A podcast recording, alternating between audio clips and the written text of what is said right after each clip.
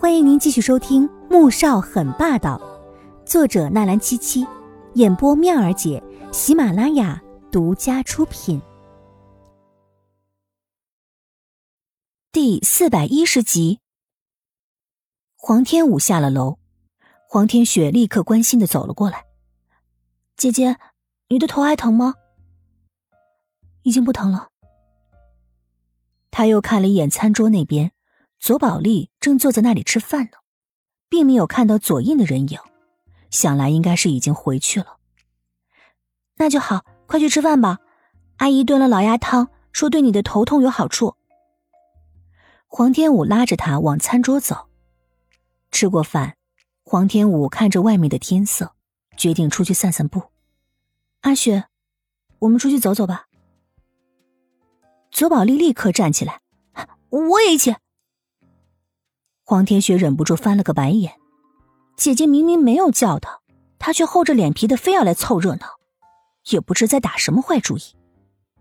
结果，很快黄天雪就知道左宝莉在打什么主意了。黄天觉见三个女孩要出来散步，也拿了一件外套跟上。哥哥，你跟过来干什么？黄天雪看到他也来，脸上露出了一抹红晕，神情有些羞涩。散步啊！黄天觉走到他身旁，不着痕迹的抓了抓他的手，惹得他更加的紧张。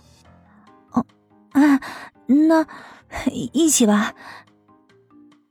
四个人刚到转弯的地方，远远的就看到穆萧寒牵着一只小奶狗在路上慢慢悠悠的走着。黄天雪顿时被狗给吸引住了，撒腿跑了过去，快的连黄天觉都没拦得住他。嘿。好可爱的小狗啊！他最没有办法抵挡萌物的诱惑。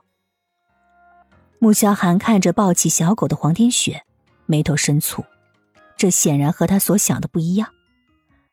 啊，怎么是你啊？因为天已经黑了，又隔得远，黄天雪的目光都落在了小狗的身上。至于等他跑过去把小狗抱起来的时候，才看到了面前男人的脸。顿时被吓了一跳，把狗放下。某人脸很黑，黄天雪不舍得放下小狗，但他又很怕穆萧寒，最后还是悻悻的把小狗放下。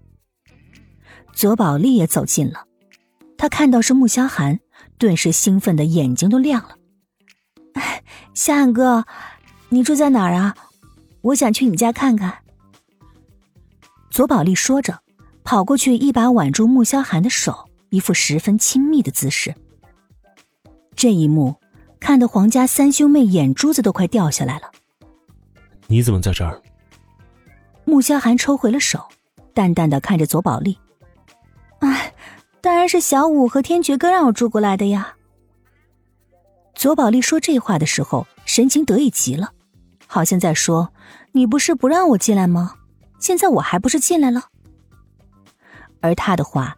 却让穆萧寒误会了，脸随即冷下来，看向了黄天武，目光露出了一抹嘲讽之色。他就这么想要嫁给左印吗？以至于为了逃避自己，连左宝丽都找来了。他要是不如了他的意，那不是叫他失望了吗？走吧。穆萧寒捏了捏手里的狗绳，连看也没有看黄天武，拖着小狗就走了。左宝丽高兴的差点没跳起来，马上跟上。黄天武看到这一幕，神情很是平静，可是他的内心却难受的要命，转身便往回走。哎，姐姐，咱们刚出来，怎么就回去了？